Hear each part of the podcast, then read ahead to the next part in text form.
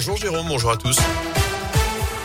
Et à la une de l'actu, toujours un peu plus proche d'un retour à la normale. Nouvelle étape de la levée des restrictions sanitaires ce mercredi en France avec la réouverture des discothèques fermées depuis le 10 décembre. Ce qui change aussi à partir de ce mercredi, la possibilité de se restaurer à nouveau dans les stades, les ciné, les transports. Autour aussi de la consommation au comptoir dans les bars. Notez que les concerts debout sont également de nouveau autorisés et d'autres allègements devraient suivre dans les prochaines semaines. À partir du 28 février notamment, le masque ne sera plus obligatoire dans les espaces fermés soumis au Pax vaccinal sauf dans les transports.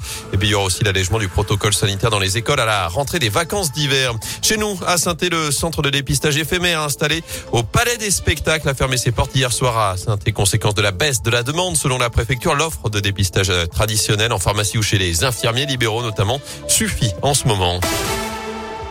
Dans l'actu également, top départ pour le festival Art Comique. L'humour sera à l'honneur durant 10 jours dans la Loire à l'occasion de la 19e édition de ce festival. Ça débute ce soir à la Forge au Chambon-Feugerolles. Au programme pour cette première soirée, le spectacle L'humour, c'est mieux à deux avec une quinzaine d'artistes qui se produiront en duo. Suivront ensuite 16 autres spectacles d'humour, notamment à Firminy, saint et Saint-Chamond jusqu'au 26 février. Et d'ailleurs, une partie des prestations d'Art Comique seront retransmises sur France Télévisions. Tout le monde devrait y trouver son bonheur.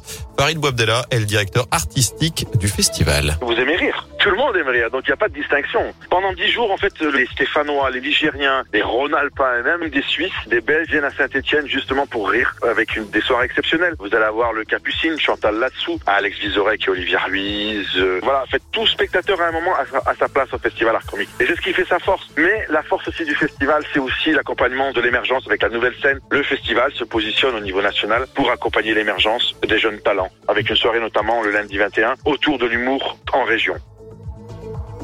Et notez également que le festival Art Comique dure donc jusqu'au 26 février à Saint-Etienne. 7000 spectateurs sont attendus contre 10 000 l'an dernier.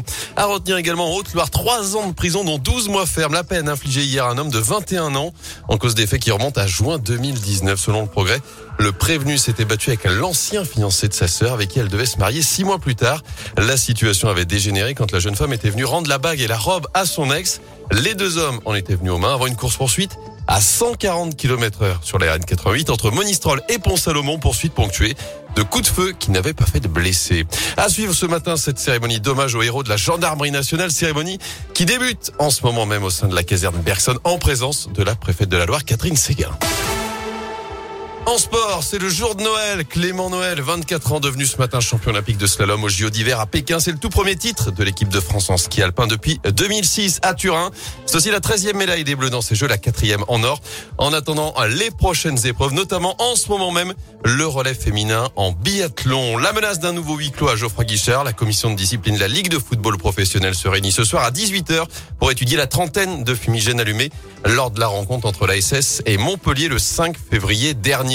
Kylian Mbappé, à nouveau sauveur du PSG, l'attaquant français de 23 ans. Et oui, buteur à la 94e minute hier soir face au Real Madrid pour offrir la victoire aux Parisiens. Un but à zéro dans ce huitième de finale aller de la Ligue des Champions.